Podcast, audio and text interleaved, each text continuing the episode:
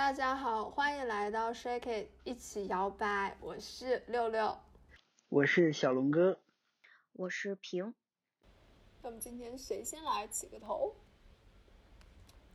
小龙哥吧。我这边，我这边有三篇，对，三篇都是短篇，一个是药，一个是，一个是孔乙己，一个是狂人日记。药这篇会。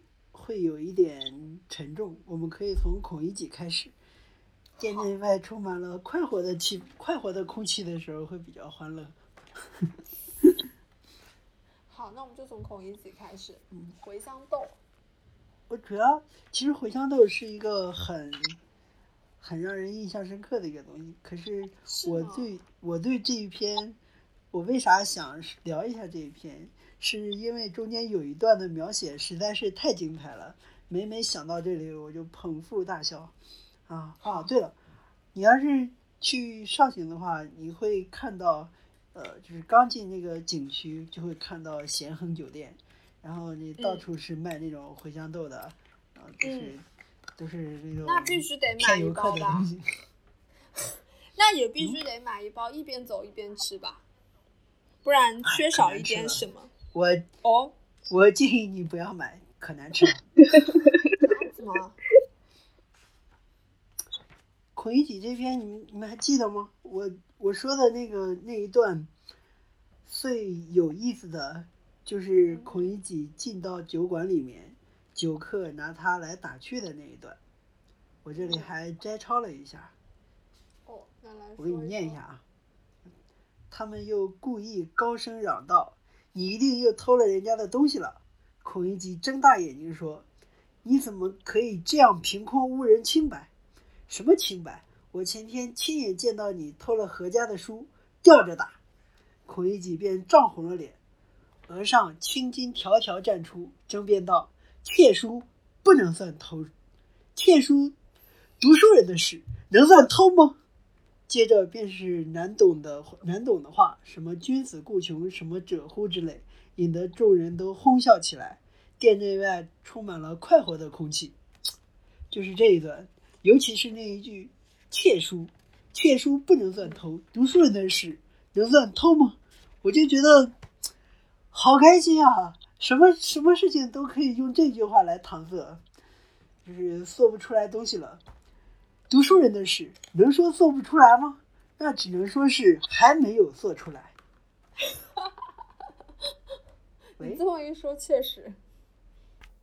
就是我主要是被这一段的描写实在是太搞笑了，而且代入感特别强，总是代入感特别强。对，总是有，因为自己也有这种时候。想要辩解一个什么东西，然后又不想，就分明自己没有这个资本，或者是做不成一个什么事情，呃，但是偏偏要假装自己可以，假装自己是某一个阶层的人，就比如说这个代码我不太会写，然后别人又问我，那这东西你会吗？说这有什么不会的？不会还能是程序员吗？但是我是真的不会的，啊，这样子，嗯，还挺多时候，而且这段话还被很多人拿来改编，就比如说，呃，这个 NBA，呃，打打篮球的那个联赛，有有一个人就是詹姆斯嘛，詹姆斯就会之前有段时间拿不到冠军的时候，嗯，就说就就有很多人改编这个说。詹姆斯又走进了球，走进了酒馆。突然，酒客大声的 问他：“啊，詹姆斯又没有今年总冠军又没有拿到吗？决赛又输了吗？”詹姆斯涨红了脸：“读书人的事能叫输吗？那只是又拿了一个亚军而已。”哦。于是，酒馆内外充满了快活的空气，很多很多黑粉拿这个来黑他。但是后来他就拿到了冠军嘛，所以这个段子就渐渐的消失了。然后这个段子呢，又转移到了别的人身上，就是但凡有一个什么事你想讽刺什么人的时候，都可以拿这个来给他套进去。嗯，我们活活着不就是不就是我们笑笑别人，又让别别人笑笑我们自己？我觉得孔乙己这个这个人，而下场也挺悲惨的，因为后来他是由于偷东西，然后被打折了腿嘛，然后最后一次出现是他是是用双手，相当于是爬着爬到了酒馆，去喝了点酒，要了个要了个这个呃茴香豆什么茴香豆啊之类的，这就就又被别人嘲笑了一顿，最后还欠了酒馆老板十九文钱。所以，就我觉得这个人，嗯、当然现在解读也很多了，主要就是一个没有资本，又非得把自己固定成某一个标签，就属于那种既不能入世，又不能出世，他属于被一个时代卡在一个中间的位置，上不去又下不来，就是给人很难受的那种感觉。看的时候又又有点心酸，又有点代入，又有点像自己。其实甚至在看很多电视的时候，你像那个最近看那个《三十而已》，我觉得 那这个顾家什么的，或者是这这些人，他们都像都像是孔乙己啊，就非要把自己分明不是那个上层社会的人，非要把自己标榜成一个上层社会的人，那岂不就是一个站着喝酒的？就站着喝酒，但是穿长衫的唯一的人吗？你既然穿长衫了，就说明你有钱，那就应该坐着喝酒，享受享受这个酒馆的这个服务。但是你还得站着喝酒，然后你又在站着喝酒的这一群人之中，你又是唯一一个穿长衫的人，还是一个读过书的人，所以显得就跟这个时代、跟这个环境就格格不入。就觉得很心酸，我就想，为啥心酸呢？是因为同情这个人吗？那这个人值得同情吗？为什么孔乙己会落到这个程度？哎，后来看《又死记》，小时候啊没怎么看过这个，没怎么看懂这个，然后后来又看了一下，就最近两天不是咱们说重读它吗？所以就又看了一下，发现作者在这个文章里面写的还挺清楚的。最大的一个点就是这个人好偷，他嗯不是又好偷书，最后因为偷东西被打折了腿。你嗯有什么东西呢？不能靠你的劳动去去挣来，你要靠偷。偷是一种破格获取，就是不劳而获的一种行为。那你为什么就不劳而获？为什么想不劳作就就想去偷呢？最主要原因是因为这个人懒，就是书里面说他其实写了一手好字，就可以靠给别人抄抄写写来过日子的，但是他又干不了这个，吃不了这份苦，所以后面连找他抄书的人都没有了。然后他自己读书又是一个半吊子，而且那个年代也没有什么考功名、考秀才之类的东西了，唉，所以他的性格最终是因为太懒惰，嗯，造就了他想要去偷的这种行为，然后这个行为又导致了他被别人打折了腿，然后呃，因为他的这一系列滑稽的行为，就是属于又上不去，又不想掉下来，所以就又被上层的人笑话，又被又被下面的人笑话，嗯嗯嗯，哎，所以想一想，孔乙己这人还能每次都去这个酒馆喝酒，心里也是很强大的。因为那个镇上可能只有这一家酒馆。嗯，也有可能。要我的话，我可能就不去了。哎，可是他他好像真的很嗜酒，嗯，他需，要酒精来让自己活在一个呃比较迷幻的那种环境里，就他他需要用这些东西去麻痹自己。我我这么推测而已啊。嗯嗯而且他很神奇，就是他明明喜欢做，嗯，他明明就不得不去偷，然后呢，不然他活不下去嘛。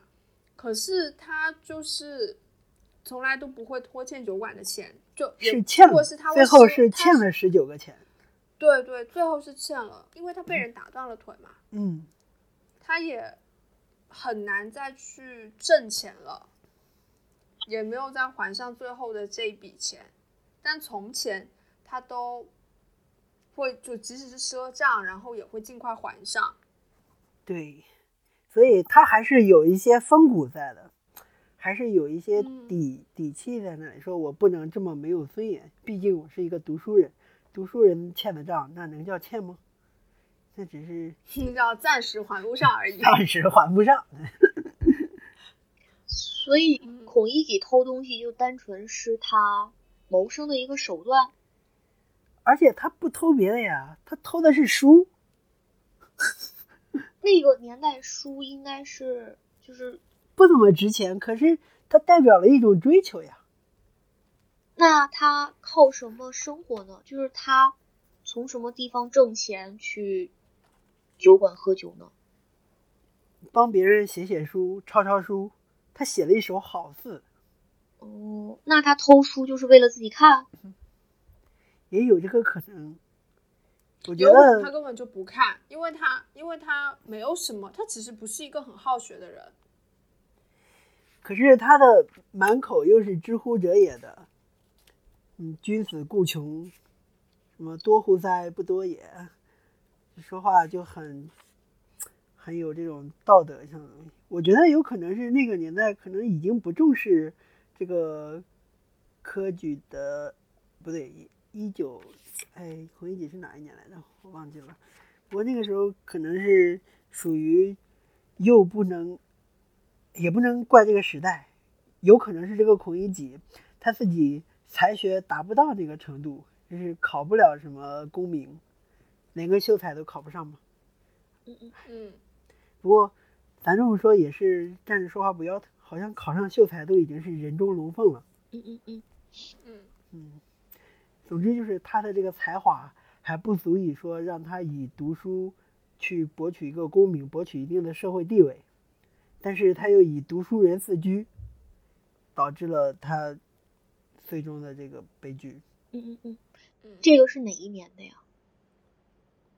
我看了一下孔乙己，孔乙己他本他本身这个形象是清朝末年的知识分子，然后他是生嗯活在新旧社会的过渡时期。那就二十世纪初，十九世纪末。对，哇，天哪，你的一九一八年，文学历史学的真不错。我的数学学不错，嗯来，我来念一下百度百科。孔乙己写于一九一八年冬天，当时以新青年为阵地，虽已揭开了新文化运动的序幕，但是封建复古的逆流仍然很猖獗。嗯科举制度虽于一九零六年废除，但是嗯培植孔乙己这种人的社会基础依然存在。孔孟之道仍然是社会教育的核心内容。那就是了。所以我，这是我这是我资料查的不到位的一个原因，一个问题了。孔乙己就是活在一个活在一个已经没有科举制，已经没有一个舞台给他去博取功名的时代。但是由于他之前几十年学的东西，他能适应的社会已经过去了，他又不适应现在这个新社会，所以就处在一个很卡壳的他年轻的时候还是可以考秀才的吧，只是他还是没有考上而已。哦，倘若他考上，他是不是还可以去教个书？会啊，可以教书。然后他即使是民国了，秀才也是有一定的社会地位的呀。他不会，人们的观念不会那么轻易的去哦变化的。呃，哎，所以你们觉得这样子的形象在那个时代是真实存在的吧？肯定会，肯定是存在的呀。应该代表了一大批人吧，就是新旧社会交替的那批水土不服的人。嗯，新时代没有他们的位置，旧时代已经远，离他们远去了。嗯嗯，活在过去的话，就会变成孔乙己这个样子。可是新的时代也不是那么容易适应的呀，是，他也没有什么能去适应这个新时代的东西。那除非是从头开始学白话文，适应一下西方的新传进来的西方的一些科学，嗯嗯嗯。德先生、赛先生，可是他从小到大到就是从少年到青年接受的一个思想一个教育，就是孔孟之道，孔曰成人，孟曰取义。就是对他同情不起来。对，嗯，套用现在一句毒鸡汤或者是贩卖焦虑的话，啊实在抛弃你，连招呼都不会打一个。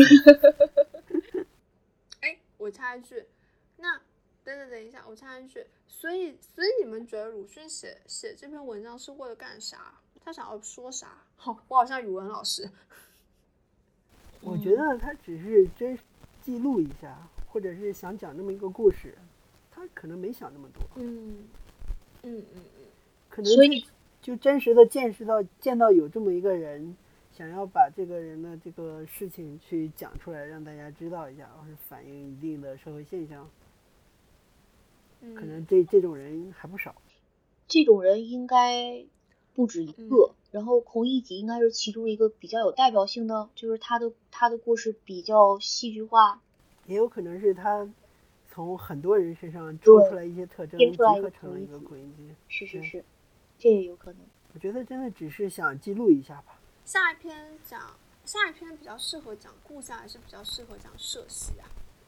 故乡是一个社九就是，他我一九们换一个换个频道，换一个换一个感觉。嗯，然后按时间来，要对不然对对，故乡是一九一九年，好啊好啊好啊，那故乡狂日记，狂日日记是一九一八年。社戏是哪一年？社戏是二二年的，那不然先讲那个吧，萍姐的故乡不是 鲁迅的故乡啊。我的故乡，我可写不出来这个文章。故故乡是写的发生于一九一九年的事情，但是它是写于一九二一年。鲁迅从北平吧，算是回到老家去处理他们家房子的事情，准备清空房子搬家，举家北上。就是从他坐船回家开始写起，他路上见到的一些所见所闻，还有回到家之后见到了自己童年的一个玩伴闰土。文章其实蛮大篇幅是在描写他少年时候跟闰土相识啊，然后一起玩耍的一些景象。可能语文课本上节选的《少年闰土》这一段，就是这个文章刚开始看的时候呢，觉得是有一些压抑的，可能跟这个呃季节有关，因为就是冬天景色也没有啥，就是万物都凋零了。然后回到他回到家之后，开始回忆小的时候和闰土相识、一起玩耍的这一段，就感觉还挺温馨的。本来刚开始我都觉得看完这篇文章会非常的吃力，但是看到他回忆童年的时候呢，嗯，非常的活泼，就是看的人感觉心情都好了。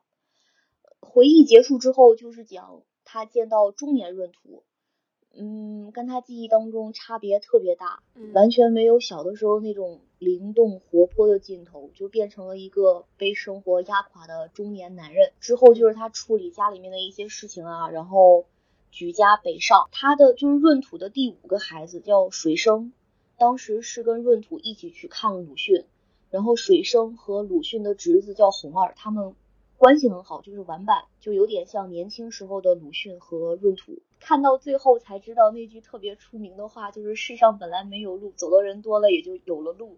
原来是出自于这篇。通篇看下来呢，感情上会有一个变化吧，开始觉着很压抑，后来比较轻松，再到最后呢，就有点怅然若失。嗯，这个有一点，就还有一点说，感觉还可以再写一些东西，就是有些东西感觉没有完结一样，就比较想知道说闰土之后的生活会怎么样。哦，然后那个中年闰土的家境大概是这个样子，他生了很多孩子，他的第六个儿子都可以帮忙一起干农活了。然后当时嗯要处于一个社会比较动荡的阶段，准备开始那个军阀混战，就是种田人、庄稼人的生活比较苦，因为他们要去交各种的杂税，这波军阀要交，那边也要交，然后还有一些匪货，就是有土匪啊，会有抢劫啊之类的。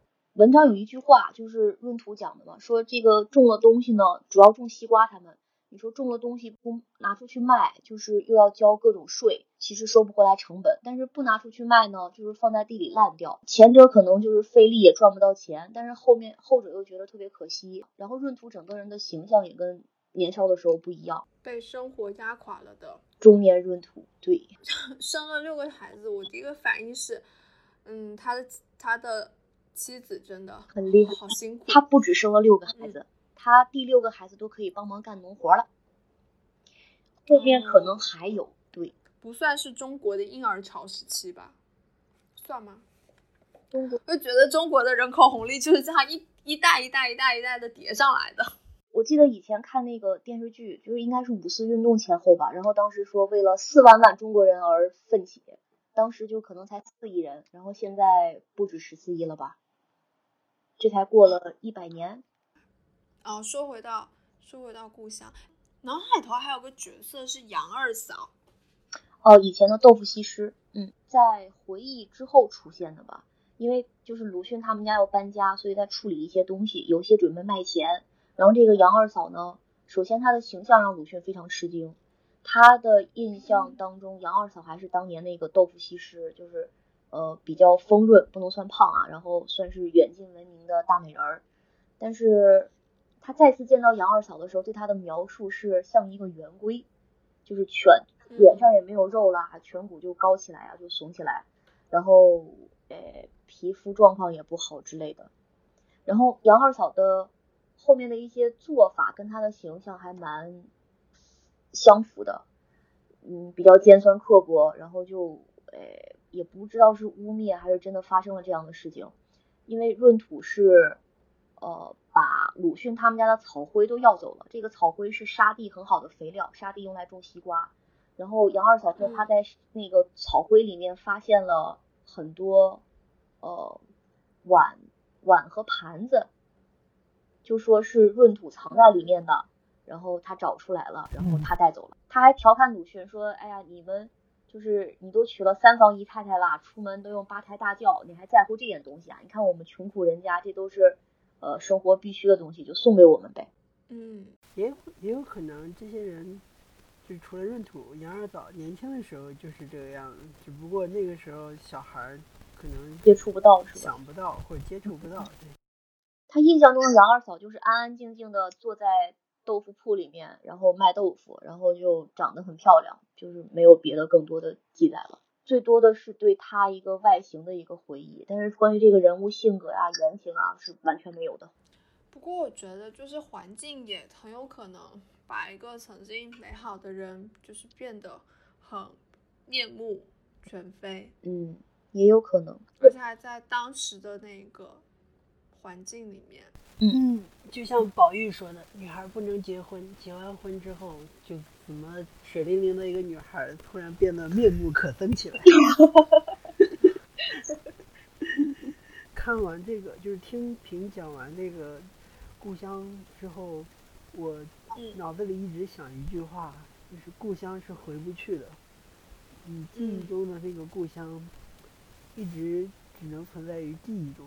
再回去可能就是物是人非的感觉，房子还是那个房子，可是总没有你印象中长得好看。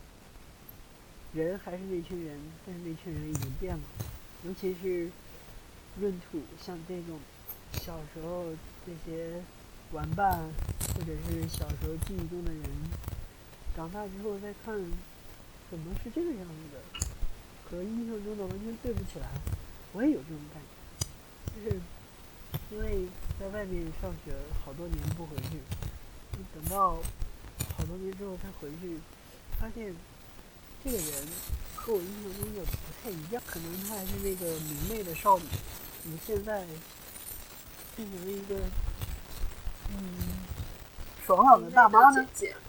爽朗 的大妈了呢？其实说回来，所以为最后这句话哈。地上本没有路，走的人多了也变成了路，这到底在表达什么呢？跟他跟前面到底是怎么连在一起的呢？我也没想明白。最后一段我看了两遍，然后就是，呃，最后一段就是讲说什么人生本来无所谓有，也无所谓无，然后就说世上本来也没有路，走的人多了也就成了路。这一段之前是他在船上看着当时的夜景，然后看着自己的小侄子。在想闰土怎么跟之前不一样了呢？可是他的小侄子红儿和那个闰土的第五个孩子水生就像像极了他和闰土小时候，还是会继续这种情谊的。因为他的小侄子在睡觉之前有问过他说：“我们什么时候能回来呢？”然后鲁迅打趣他：“我们还没走呢，你就想着回来呀？”呃，就他说啊，我还约好了跟水生一起玩呢。为什么会产生之后的那个感慨，就有点不太接得上。我觉得逻辑是这样的，我倒是理解这一段。嗯，因为他印象中呢，呃，闰土是那个在月亮底下拿着拿着叉子去抓茶的一个少年英雄。印象中的杨二嫂呢，是一个美丽的豆腐西施。可是经过了生活的。生活的重压和生活的捶打之后，闰土变成了一个木讷的中年汉子，杨二嫂变成了一个市侩的大妈。那他是想，他们应该要过一种不这么辛苦的生活，就不能让这种辛重复的辛苦的麻木的生活去改变了他们的这种快活的或者是安静的天性。所以，所以。后面才说他们应该有新的生活，是我们从来没有经过的生活。那这个生活呢，就是一种希望，就是，呃，我要，呃，有有可能去过这种生活。那这个希望，目前来看，以当时的这个社会状态，好像还很远，就很渺茫，有可能，呃，经过很长时间都过不上这种生活。那怎么办呢？一代一代人难道都被生活这么无情的捶打吗？所以就有点害怕，一想到希望就害怕起来。那害怕又能怎么办呢？所以就啊，希望这个东西还是要有，就好像呃现在比较流行的说，梦想这个东西还是要有，万一要实现了呢？嗯，鲁迅先生只不过说的是希望这个东西也是要有，因为他本来无所谓有也无所谓无的，就正如这地上的路。本来也就没有路，走的人多了，也就有了路。希望这个东西也是无所谓有，无所谓无的。有的人多了，它也就有了。这样讲就就通顺了。然后，但是我觉得吧，他就突然间想着想着就自己自嗨起来了，就突然间信心满满。然后不单是对自己的生活充满了信心，然后就还希望就是闰土也好，杨二嫂也好，他们呃改变自己的生活。这个嗯。有一点盲目的乐观和积极向上，也我觉得也就不是不是说要改变别人的生活，只是心里有个想法，说想要让想要让这个水生和红二不要再走自己和闰土这样的路，不要再经过了多年之后，呃，一个一个是咱读书有成，另外一个。还是那个被生活打压，变成了变成了这副样子。他希望大家过得都轻松一点，都像自己一样娶个三房姨太太。嗯嗯嗯，就是每次看到他的文章里头出现母亲这个形象的时候，我就会我就会代入一下鲁迅自己的母亲。呃，因因为从前可能对鲁迅母亲的认识是从呃强强强行。要他娶第一任老婆叫什么名字来着？朱安。嗯，对，没错，朱安，对，包办婚姻。然后呢，呃，每次出现母亲形象的时候，我就会反射性的想到这一件事情。嗯，一个包办推动，呃，类似于这样，或者是比较独裁的母亲，但其实他也没有没有那么。就他拿自己儿子也是没有什么办法，鲁迅最后还是要跟许广平在一起嘛。对，而且朱安，朱安到后面仿佛是那个呃鲁迅的母亲的养女一样，在照顾他的母亲。嗯，他跟朱安也没有孩子。嗯，是的，就觉得是他的母亲一手造成了两个人的就。两个人的痛苦，那个年代包办婚姻应该非常多吧？嗯，是的。那故乡这一篇我们就翻过去了，翻面就说社戏。对，说社戏，社戏其实我们念书的时候节选了中间的一段，就节选了中间一段，主要是讲那个呃，首先社戏是指的是，嗯，农村会有那种，嗯，请个戏大戏戏班子来到村里，呃，给全村的人唱戏这么一个活动，有点像是春晚之类的，嗯，是一件很有仪式感，而且会让全村人都很高兴的一个活动。嗯然后呢，呃，故事的主人公他其实并没有很喜欢社戏，并不是一个很喜欢看戏的人。嗯，他的他写他写这篇文章的时，卢记写这篇文章的时候，在里头写这个这个主人公就往回头看二十年，只看过两回两回戏，嗯就都没有怎么看过戏，而且觉得这是一个比较没有办法欣赏的艺术形态吧。他就回忆起了自己看了一次好戏的时候，就是在自己十一二岁的时候，他们是母亲，他是母亲回去消夏，消夏呢就是回娘家去度一个夏天，嗯，这个叫消夏嗯。外嫁的女儿回回娘家度一个夏天叫消夏。消夏的时候呢，刚好赶上了社戏，嗯而且他们这个社戏呢，还还不是他们这个镇子自己办的，而是跟隔壁镇合办的。呃，那个摆戏台的地方呢，还要划船才能去。嗯嗯嗯所以一开始的时候呢，他们就都是小朋友嘛，呃，需要白天的时候呢，家里头大人，我呃，我主人小说主人公，我家里头的大人都很忙，没有时间带他去，然后他的镇子里头的小伙伴都去了，但没有大人带我这个从另外一个另外一个地方过来的人去，所以说我白天就没赶上这一趟，然后还挺生气的，就很不开心，一整天都不开心。后来呢，傍晚的时候，我的小伙伴回来了，回来之后呢，就跟我的我的嗯家里人说说我们都是会我们都是会游泳的，然后也都会撑船，我们就带我们就带他去吧。家里头家长就同意了，他们就拿了一只借了一只船吧，借了一只船去到隔壁的庄子去看戏。嗯，而且他们这个看戏居然要看一个通宵。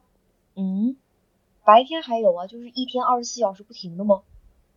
对对，他那是一个完全不停的戏，就一直一直演，一直演，一直。但是人多的时候才会表演一些精彩的段子，嗯嗯嗯人少的时候呢，就随便表演表演吧，应该这么说。嗯，到了凌晨的时候吧，大家其实戏戏嗯表演的东西也没有很好看，他想要看别人翻跟斗，然后想要看想要看一些精彩的片段，但没有什么表演，没有什么人表演，所以半夜三更也都困了。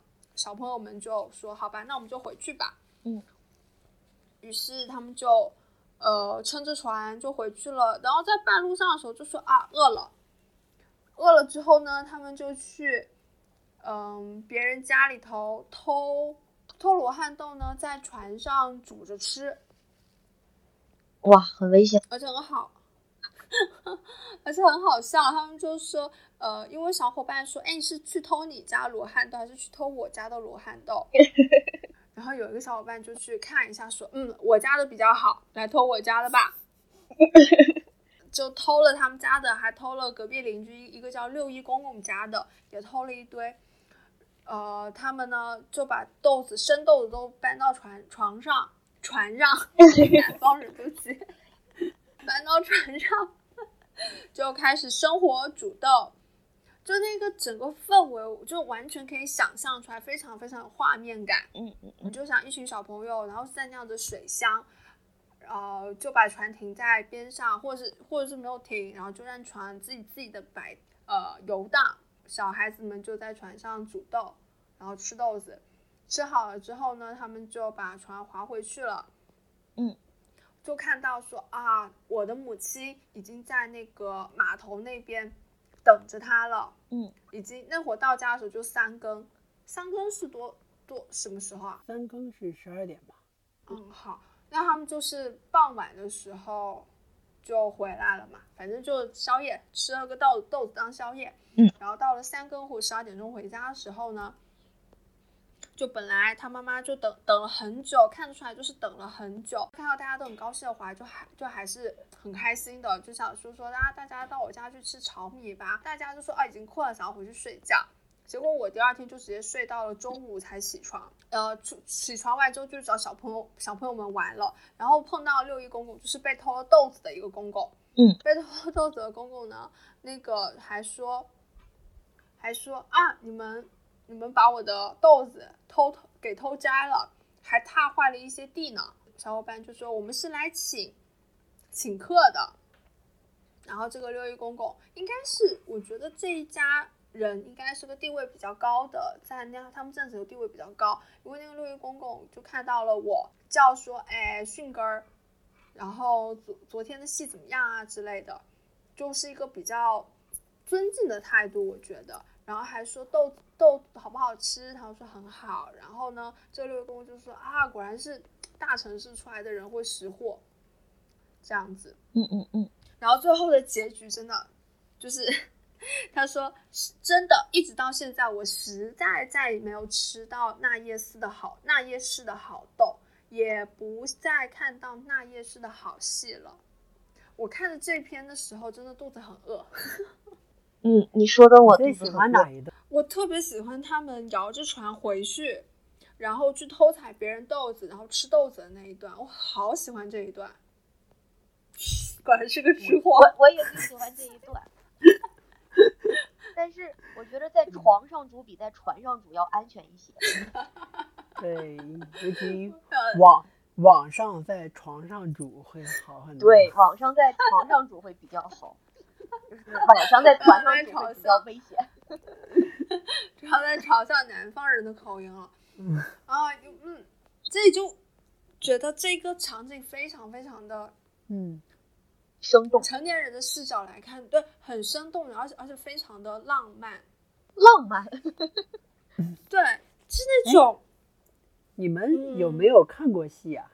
真正的看过戏这种？我没有哎，我只在电视上看过。啊，呃，我应该也没有。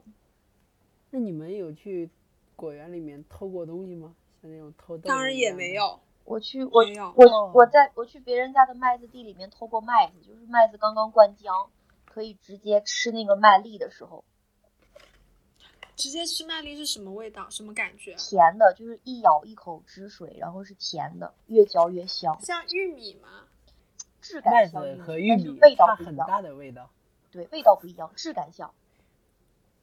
然后那个麦穗儿就是灌浆之后，味道味道不一样的，味道差很多，嗯它会有是完全不一样。对，但是质感很像的，就是嗯也是一咬的话，就是有汁水流出来，然后那个时候是灌浆前吧，应该是因为麦穗还没有倒下来，还是绿色的，然后也不会特别扎手，还是非常水嫩的，比较容易把那个麦粒从里面剥出来。我也许还去别人家的那个就是偷过梨，我不记得了，偷过是我们自己家的还是别人家的？偷了半天是自己家的。呃，没事，我们家的好吃。嗯，这个不记得了，但是麦子我是偷偷我们家的吧，我们家的梨长得大。小王哥问这个是想要说啥？我觉得这篇真的写的就超级轻松，而且就对于我的代入感是特别特别强的，因为我们村儿也是有这类似的这哦，种对于你的代入感是吧？对对嗯，因为我们不不是社戏，我们叫庙庙会，就我们那儿有嗯一个这种类似于类似于土地庙的一个庙，也不是土地庙嗯，反正有那么一个庙。这个庙呢，每一年有一个庙会，然后庙会的时候呢，村里就会出钱去叫来戏班，戏班就会在一个地方搭台唱个好几天的戏。那个时候就嗯很多一大群人，所有很多很多人全都去那里看戏。然后看戏的时候，因为人很多，各种卖东西的，卖那种棉花糖啊，面卖那种套圈儿，嗯还有就是做那种呃街边撒做那杂技的，跑江湖卖艺的，全都会跑去那里。那一段时间就会超级热闹。然后我们很多小孩儿就就跑去那里看戏。当然我们不是划船，我们会爬，因为看戏的时候人很多嘛，会挡住，就会爬到树上，在树上挂着去看那个戏。就那个想法和这个里面写的就很像。我以前其实没有怎么细读过这个社戏，因为你不喜欢不喜欢看这种老生的，老生上来就是他他就一直咿咿呀呀的唱，你也听不懂，小孩儿完全听不懂这东西，就喜欢看这种小丑或者是武生上来翻几个跟头，哇，好漂亮！就像看《西游记》似的，是吗？哎，对，《西游记》里面就是要打，就是动作打起来啊，又打死了，我又打死一个，真好，真好看，而且完全不了解这个故事情节，就只要上来蹦蹦跳跳的，哎，挺好看。但是那时候小孩儿也不喜欢看这种，也不喜欢看青衣，也不喜欢看这种美女，就喜欢看武生和小丑。嗯，就贼好笑，而且这里面说的这种偷豆子的，我们没有偷过豆子，但是我们西瓜呀，去果园里面，果园里面啊，都是都偷偷别人家的东西。我们甚至把那种果西瓜就有点过分了吧？这么大个，会有人看西瓜的，就是除了、哦你说你之前说上一篇讲的那个讲的那个茶才是西瓜的天敌，其实不是，在我们这儿都是都是小孩儿才是天敌。熊孩子才是西瓜的天敌。对，熊孩子才是才是瓜地里的天敌。像我们那边没有茶，嗯，你平像咱们咱们这边其实都是都是那种黄鼠狼，还有各种各种什么刺猬，对，刺猬。哎，他说的茶是不是就是刺猬啊？不是，它刺猬应该是单独列嗯出来的。对，那个刺猬就是就是会很会搞西瓜的，那个刺猬哇，把那个西瓜一撞，咕噜咕噜就就滚走了。然后，对，不过那些东西偷的都没多少，我这小孩斗智斗勇，趴在那个田边看着那个人，那个人他到到夏天的时候，六月份嘛，就是天很热了，他们就会在地头搭一个那个帐篷一样的，就是搭起来一个一个棚在那睡觉。但是他不可能一直在那看着的，然后大半夜的时候 去把那个西瓜滚走，然后就是旁搁旁边就拿那种砖头啊什么的，就是摔摔碎，直接就摔在地上摔碎，然后也吃不了多少，全都全都扔了，全都或者是甩在甩在别人身上了，唉，真的是很有意思。而且那个时候不仅偷西瓜，还偷那种果树，就是梨啊什么的。我们甚至跑去果园里把人家树都给刨了，然后把树给扛回来了。然后偷偷了很多那种核桃，核桃呢，把人家树扛回来是什么操作？我的天呐！就是想要种在自己家里啊。哦哎，西瓜不是长在地里的吗？它是长在树上的吗？不是，那个刨的是苹果树、梨，那个还有还有核桃树，西瓜是长在地里的，是有那个味儿的，就是就是趴在地上的。所以你要偷西瓜的话，是趴在地头，你要不要不要让人看到，你要等着那个等着看西瓜地里的那个人睡着了，你才去才去过去偷。还要潜伏一段时间是吗？对，还要潜伏一段人，你你你，说不定他会他会这个喊喊的，就是说，哎，你小孩儿你干嘛呢？然后你赶紧跑。哦我印象最深的有一次是我我们去偷那个长在树上的枣，就是有一个有一家有个枣树，然后当时就是有一个有一个小伙伴儿在 在下面看着我爬那个树，我爬上去，然后去去往把把扫往下往下弄嘛，就是嗯。往下往下打，打了之后他就捡，捡了之后就是就是放放了我们再分，但是正在我们努力的干活的时候，突然来了个老头儿，拿着一个扫 扫帚，嗯，你干什么呢？哇，那个那个小伙伴也是当机立断，扔下我就跑，哇，我在上面，啊，太果断了。对，就两个人，然然后被发现了吗？我我是从树上就跳下来了，跳下来之后，他从一个方向跑，我就从另外一个方向跑。那老头儿拿的那个扫把，也不知道不知道追谁，所以到后来我们都把那个扫扔到地上了。就他从一边跑，我往另外一边跑，跑跑完之后，在一个地方汇汇合了。到时候那个时候我还是挺那个挺单纯的，我也没有想你怎么这么没有讲，一起扔下我就跑了。唉，不过这都是策略。对，要我要要我我也想了想，要我在下面的话，我见那个老头儿第一面，我的印象也是跑，因为做贼比较心虚嘛。就那个我们三个人没有像这个这个小说里面人写的这么这么开心的，就是这个六一公公还会问你，都是都你们昨天偷我们东西，又又糟蹋了很多，就是你吃了很多。这小孩还挺大胆，还直接还嘴说，呃，对啊，我们请客呀，然后这个你们还你你还把我们的虾给吓跑了，哎，我们都是。碰到了人，人家人老头在后面喊着：“谁家小孩呀？别偷我们家枣呀！”我们就吓得赶紧跑，也不敢让家里知道。哎哎哎，家里知道之后还得还得跟人家说好话。哎，我们孩子不懂事儿，要担待一点啊之类的。要上门赔礼道歉是吧？要带带也也不用上门赔礼道歉，就是就是见了面就会你得说一点，哎不好意思啊之类的话。哎哎哎，不过。哎，那种村里嘛，都会说一句：“你跟个孩子计较什么呀？” 就这种，哎，人家也不好说什么。真的是，我只想说一句，嗯，所以就跟这篇文章的结尾一样，一直到现在，我实在没有吃到那夜市的好豆，所以我也没有再吃。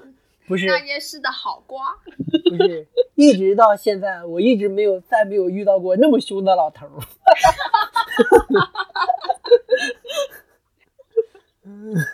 回不去的是故乡，你再回你你长大之后再回去，已经见不到那个老头了，因为那个老头已经已经估计去去和马克思去谈论人生去了。火团说这个，呃，我先把我那个那个浪漫那个片段讲完。我觉得他他会让我想到从前就小时候看露天电影时候的那种那种快乐，就是那是一种很粗糙的快乐。那什么才是精致的快乐呢？啊，就更物质一些，会比较精致吧。原来是这样定义的，我是这么这么感觉的。粗糙的快乐应该是说，虽然简陋，但是真的很快乐的意思吧？可以这么说，就它整个形式都很粗糙。嗯嗯嗯。露出。然后说到它，它这里头有一个消夏嘛，我不知道你们有没有看过一篇很早很早的文章，叫做《三个铜板的豆腐》。没有哎，没印象。应该是三年自然灾害之前的一个事情。呃，的写作背景是这样子：故事的主人公的母亲带着他和他的弟弟。去外婆家消夏，然后他们呢就吃到了，那也是一个浙江人，这个作者也是个浙江人，然后他们就吃到了三个铜板豆腐。我跟你说，他的描述之好吃，这是我小学时候看到的一篇文章，之好吃，我记到现在。嗯，好像我看过，我我看一下，我看一下对那个对豆腐那一段描写哈。就三个铜板的豆腐是它是那个从外边买回来的，嗯，不是自己家里做的。我讲一下他对于他吃了之后，就作者吃了之后的那段描述。嗯，就，嗯，呃，首先是他弟弟就哭啊哭啊，说我不要吃豆腐，我不要吃豆腐，我要吃咸鳖鱼。因为一开始呢，他外婆说要请两个小外小小外孙来吃咸鳖鱼。但就没有买到咸鳖鱼，咸鳖鱼要十个铜板，所以就买了三个铜板的豆腐。这个只有豆腐嘛，然后这个小小呃这个弟弟呢就很很不开心，很伤心，他一直在说我要吃咸鳖鱼，我不要吃豆腐。妈妈呢就夹了一块塞到弟弟的嘴巴里，然后弟弟一开始就在拒绝，等到他实在拒绝不了的时候呢，他只能吃下去，吃下去发现嗯很好吃，然后这个时候。我可看出个名堂来了，就放心了，便挑起整块的豆腐，大胆的放进嘴里。才一嚼动，我舌尖立即遇上了一种从来没有接触过的鲜美的滋味，把我原本本来已经相当旺盛的食欲，引得又增添了七八分。虽说由于豆腐是整块的，热气不曾散发，烫的我喉咙头也火辣辣的发痛。但我一下子就感觉到，它是我曾经吃过的最好吃的东西。来了，我给你翻译一下这段。嗯，你翻译翻译。嗯，我王金泽就是死也不吃你这一碗豆腐，真香哈！对，就是这个样子。就他们在社戏里头讲到吃罗汉豆的那一块。嗯也会让我想到，是整个会映射过来，感觉哦，好好吃啊！尤其是在网网上在床上吃。